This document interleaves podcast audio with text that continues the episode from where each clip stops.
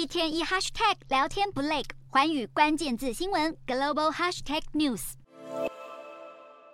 面目全非的战车抛锚路边，炮塔窜出浓烟，形同废铁。这样的场景在乌俄战场随处可见。不过，对比炮管上的热一箱系统后，几乎能笃定。这就是一辆英国挑战者二主力战车。英国今年批准援乌挑战者二，至今已有十四辆投入前线抗敌。而影片拍摄当天，确实有四辆挑战者二在扎波罗热作战。如果其中一辆被摧毁，将成为这款战车有史以来首次毁于敌军炮火。俄军强化布防，锁定西方武器，还频繁使用集束弹，无差别杀害平民。人权组织集束弹联合会最新报告显示，二零二二年集束弹在乌克兰造成九百。多人伤亡，而死者多为平民，这也让去年成为有记录以来全球集束弹伤亡最多的一年。然而，乌克兰眼前挑战还不仅限于巨大的战损，政府烧钱速度还更为惊人。刚卸任的前防长列兹尼科夫四日受访时警告，战争一天就花掉一亿美元，折合新台币三十二亿元，这些经费几乎都是人民纳税钱，大部分流向军队。